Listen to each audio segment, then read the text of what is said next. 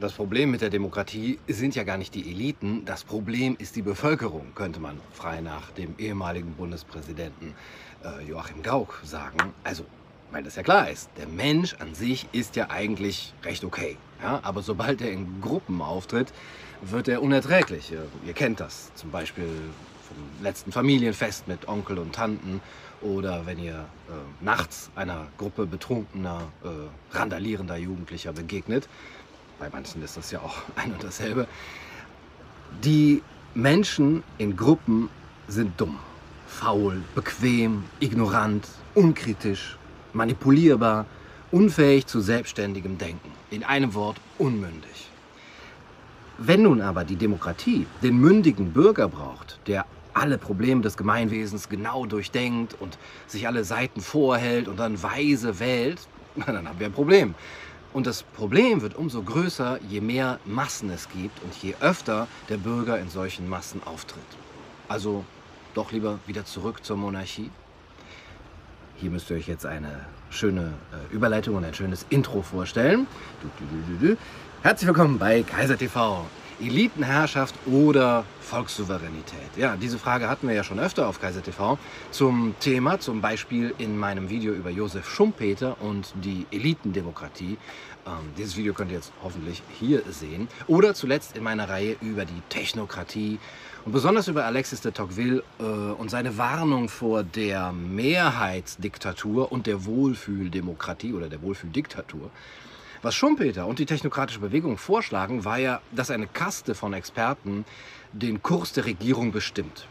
Gut ausgebildete Sachverständige, die unvoreingenommen und weise entscheiden, was das Beste ist, was getan werden soll, in Anlehnung an Platons Philosophenkönigtum.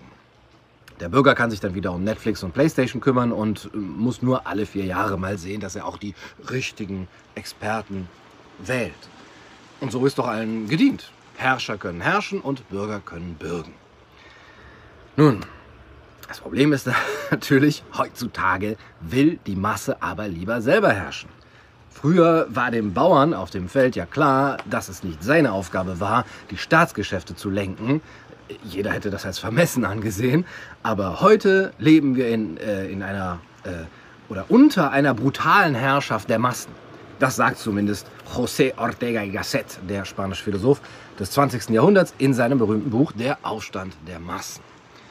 Und wenn ich jetzt heute sage, meine ich erstmal die 20er und 30er Jahre des letzten Jahrhunderts, denn dieses Buch ist 1930 erschienen und Ortega setzt sich darin mit einem neuartigen Phänomen auseinander, das ja viele Intellektuelle und ich verachte jetzt nicht alle Intellektuelle nach dem Ersten Weltkrieg beschäftigt hat. Die Masse. Sigmund Freud hat darüber geschrieben, Wilhelm Reich, Elias Canetti und der französische Soziologe Gustave Le Bon. Ähm, mein Video über Gustave Le Bons Psychologie der Massen könnt ihr übrigens sehen, wenn ihr jetzt hier oben klickt. Und es ist schon erstaunlich. Ja? Diese Denker haben sehr viel von dem, was wir auch heute in unseren Gesellschaften sehen können, schon analysiert, sehr früh vorhergesehen. Das Ganze nimmt eigentlich seinen Anfang mit Tocqueville, kann man sagen, der sagt, dass die Menschen, wenn sie zu individuell und egalitär werden, sich nach einer Vormundschaftsgewalt sehnen, die ihr Leben regelt. Und Nietzsches Vorstellung vom Herdenmenschen spielt da natürlich auch eine große Rolle. Früher war es ja wenigstens so, zumindest vom Gedanken her, dass die Besten herrschten. Die Aristokratie. Der Adel, das waren eben die Edlen, und zwar edel an Wesen und Gemüt ausgezeichnet durch äh, vorzügliche Taten, durch Tapferkeit und Weisheit, ihr kennt das. Aber wenn ihr das kennt, dann wisst ihr auch, dass nur die wenigsten dazu berufen sind und ähm, die Mehrheit der Menschen, der Plebs, äh, der Pöbel, ja, der ist doch eher gewöhn, von der gewöhnlicher Natur, aus einfachem Holz geschnitzt. Träge und verwöhnte Durchschnittsmenschen, dem der Wille und die Fähigkeit fehlt, Verantwortung für eine Gemeinschaft zu übernehmen. Ja, so sagt es zumindest Ortega y Gasset. Ortega stellt fest, mit der Vorherrschaft der Eliten ist es vorbei. Und so schnell kommen wir dahin auch nicht mehr zurück. Im 20. Jahrhundert haben wir den Aufstieg der Masse erlebt und ja, das hat alle bürgerlichen und kulturellen Werte, unsere Sitten und unsere Verhaltensweisen in der Gesellschaft durcheinander geworfen. Söhne sitzen ihre Väter nicht mehr, in den Klassenzimmern hat man das Porträt des Kaisers abgehängt, der äh, Landadel verlottert, die Herren halten den Damen nicht mehr die Türe auf. Ach, was sage ich? Herren und Damen gibt es eigentlich überhaupt nicht mehr. Es gibt nur noch Männer und Frauen. Also eigentlich gibt es nur noch äh, Massenmenschen. Der Massenmensch ist geboren im 20. Jahrhundert. Wichtig ist für Ortega, dass man nicht erst Massenmensch ist, wenn man in der Masse ist und da auftritt, sondern auch als Einzelner schon Massenmensch sein kann.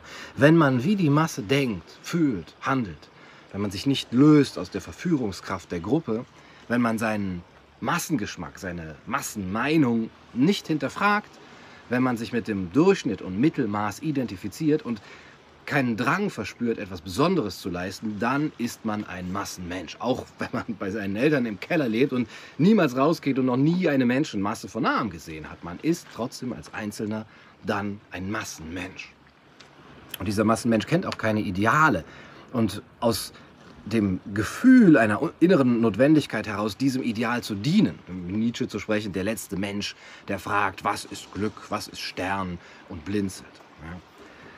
Diese Geburt des Massenmenschen nun hat das Heraufkommen der Massen als soziales Phänomen zur Folge, die dann die Macht ergreifen. Die Masse ist sichtbar geworden, sie will anerkannt werden, sie will das, was einst nur die Aristokratie durfte, einen eigenen Park haben, einen eigenen Seerosenteich von Monet über dem Sofa hängen, als Kunstdruck für 49,90 natürlich, eigene Vergnügungen, eigene Kreuzfahrtschiffe, jeden Tag Fleisch essen und so weiter. Dabei ist der Begriff Masse bei Ortega nicht an eine bestimmte soziale Schicht gebunden, wie man jetzt denken könnte. Masse, das ist nur die prekäre Masse arbeitsloser Fußballhooligans von Borussia Mönchengladbach, sondern es gibt auch die Masse der Porsche-Fahrer, der Juristen, der Zeitungsleser, der Kinogänger, der Konsumenten.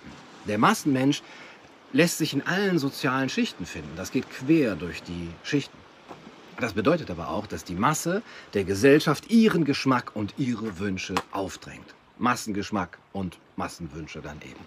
Was die Masse will, ist das Alpha und Omega in unseren Gesellschaften. Da geht man zu Ikea, da seht ihr, äh, was ich meine.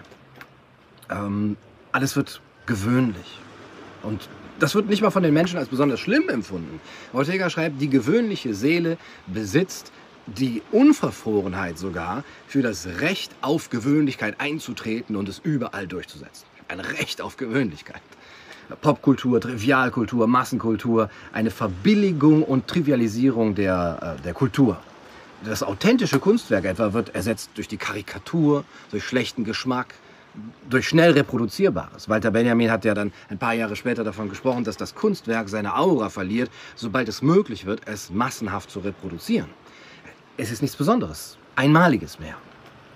Und dann wird natürlich auch das Denken gewöhnlich. Es wird zum Massendenken. Anstatt echten, originellen Denkens gibt es dann nur noch eine Massenmeinung, die vorgefertigt und von den Massenmedien millionenfach äh, verbreitet und reproduziert wird. Es gibt nur noch eine legitime Einstellung und das ist die der Masse. Ja, wer abweicht, aber wer nicht wie alle denkt, äh, der wird beseitigt. Die Masse kann Außenseiter nicht leiden. Die Masse zerstört Persönlichkeit und Talent. Die Souveränität des Individuums wird durch den Einfall der, der Menge des Kollektivkörpers in ihn bedroht, wenn nicht sogar hinweggefegt. Ortega schreibt, Anderssein ist unanständig. Die Masse vernichtet alles, was anders, was ausgezeichnet, persönlich, eigenbegabt und erlesen ist. Wer nicht wie alle ist, wer nicht wie alle denkt, läuft Gefahr, ausgeschaltet zu werden. Ihr kennt das. Also der Hintergrund von Ortegas Analyse der Masse ist immer auch die Verteidigung des Individuums vor der Herrschaft der Masse. Auf der einen Seite hat der Aufstieg der europäischen Zivilisation eine sehr erfreuliche Seite, nämlich die beispiellose Steigerung des Lebens durch Freiheit, Individualismus und Wohlstand. Auf der anderen Seite bringt sie aber über die Massenkultur die sittliche Entartung der Menschheit mit sich. Die Masse will alles einander gleich machen. Alles muss zu einem kollektiven Wesen verschmolzen werden. Der Einzelne muss in seine, in seine souveräne Individualität, äh, der muss sie aufgeben und er muss Gemeinschaft werden, nichts weiter als Teil des Stammes.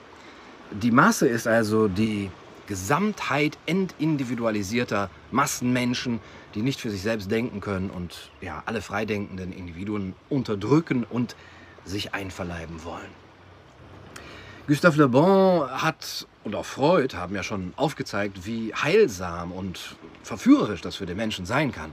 Endlich aufgehen in der Masse, endlich nicht mehr allein verantwortlich sein, äh, überhaupt nicht mehr alleine sein, denn das spricht einen sehr ursprünglichen Instinkt in uns an. Schließlich kommen wir evolutionsgeschichtlich aus der Masse sozusagen, aus der Masse des Stammes, der Sippe heraus. Und wer denkt und handelt wie sie, der fühlt sich eben aufgehoben. Beziehungsweise evolutionsgeschichtlich hat äh, derjenige, der gelernt hat, sich in, in, Gruppen aufgehoben zu fühlen, nicht gegen die Mehrheitsmeinung zu rebellieren, äh, hat er eben einen Vorteil gehabt. Der wurde belohnt und dessen Gene durften sich fortpflanzen. Das dürfte also erklären, warum wir so anfällig sind für die Versuchungen der Masse und äh, auch so anfällig dafür, unsere Mündigkeit abzugeben oder sie gar nicht erst zu entwickeln. Unmündig sein ist unsere Condition humaine. Aber warum ist das dann erst in letzter Zeit so viel schlimmer geworden? Wenn das Gruppendenken doch zu unserer Conditio Humana gehört, dann dürfte das doch kein neues Phänomen sein. Ortega sagt, äh, das hat mit unserem Anspruchdenken zu tun in der Moderne. Unsere Vorväter und Mütter äh, mussten sich noch alles hart erarbeiten, Wohlstand aufbauen, die Freiheit verteidigen. Nichts war selbstverständlich. Uns heutigen ist das alles in den Schoß gefallen und so nehmen wir eben diese Annehmlichkeiten der modernen Zivilisation als gegeben hin und kümmern uns nicht mehr um den Erhalt der Zivilisation. Die Durchschnittsmenschen glauben, die künstlich erschaffene Welt, in die sie hineingeboren wurden, erhalte sich von selbst. Aber das Gegenteil ist der Fall. Kultur und Zivilisation bedürfen der Pflege, sonst gehen sie ein. Ähm, der alte Adel er musste noch um seine Vorrechte kämpfen. Dem Massenmenschen aber wurden die allgemeinen Menschen- und Bürgerrechte ja einfach geschenkt und so ist er auch aufgewachsen und äh, deswegen äh, kommt er mit einer Anspruchshaltung auf die Welt. Ja, ich habe ein Recht auf, äh, ein Recht auf Nahrung, ich habe ein Recht auf Versorgung, auf Bildung, auf öffentliche Schwimmbäder, ich habe ein Recht auf Unterhaltung, auf Schutz, auf bedingungsloses Grundeinkommen. Und wenn man mich nicht rundum damit versorgt, dann schreie ich laut. Es ist aber mein Grundrecht als Mensch, das alles zu bekommen. Also sorg bitte dafür.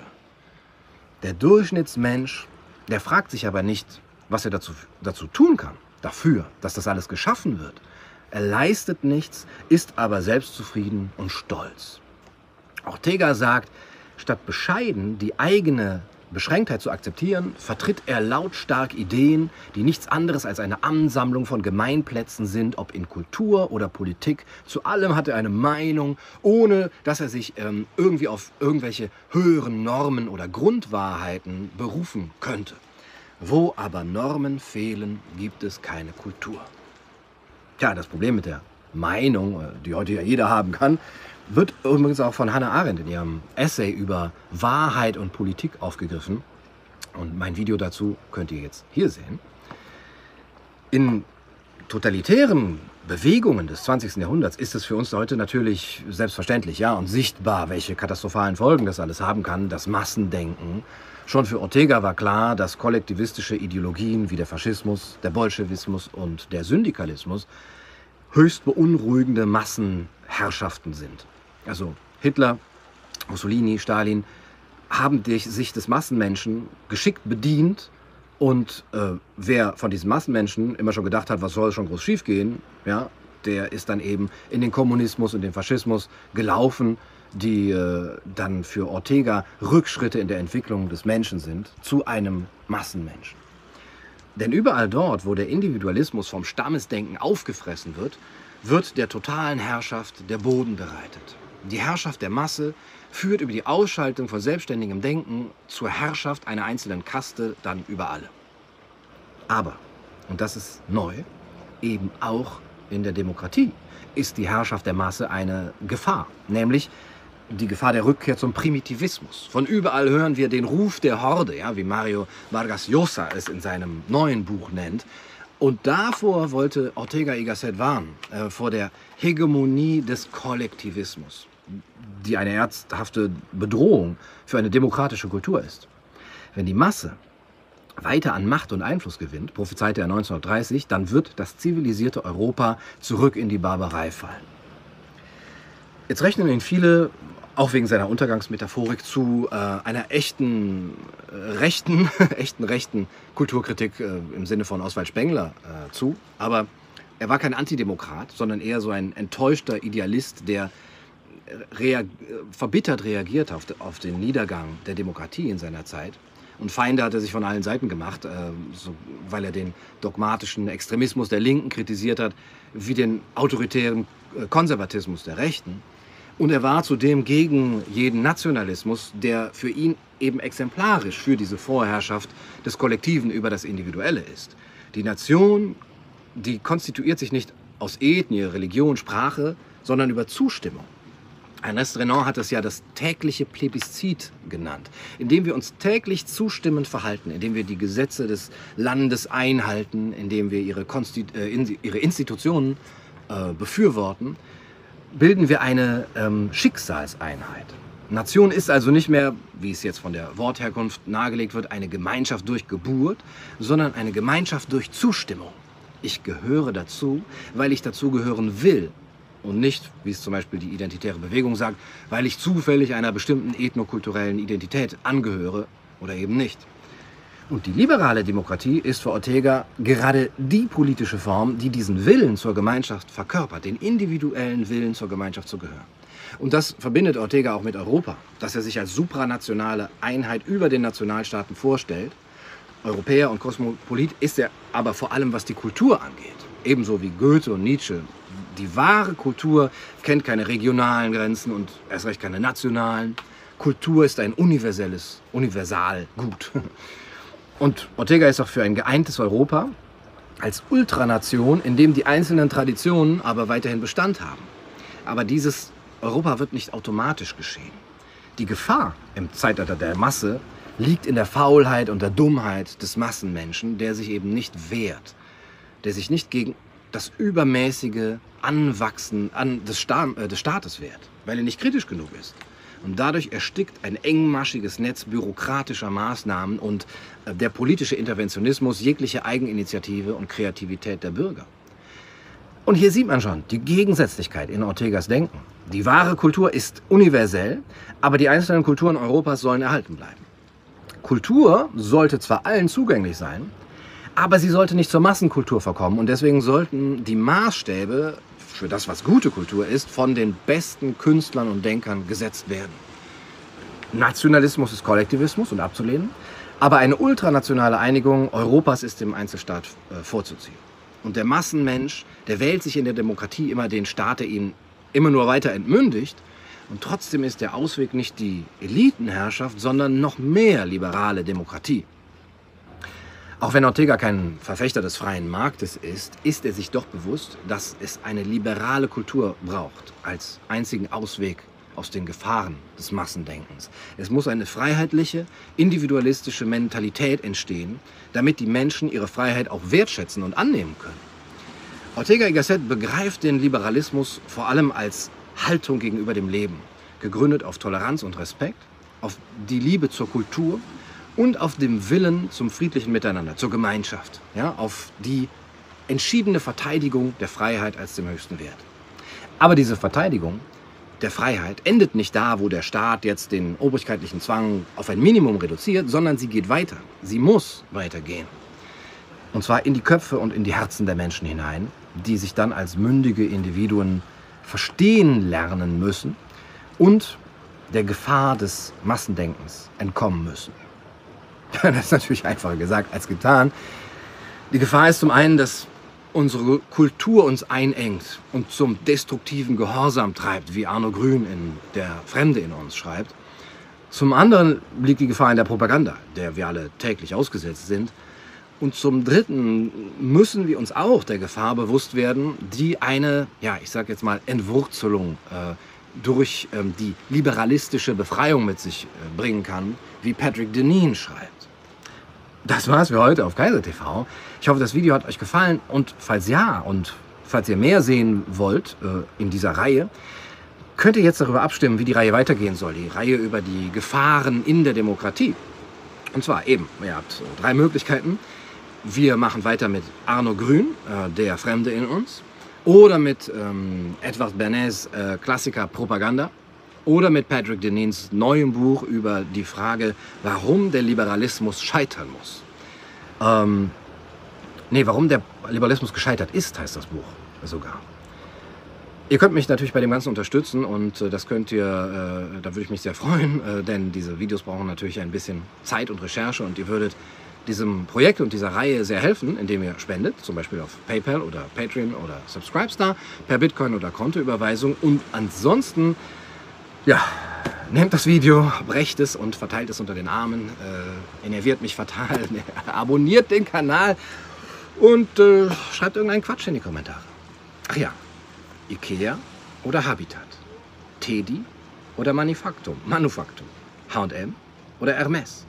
Richard David Brecht oder Kaiser TV? Schreibt in die Kommentare. Ich lese sie alle auf Korsika.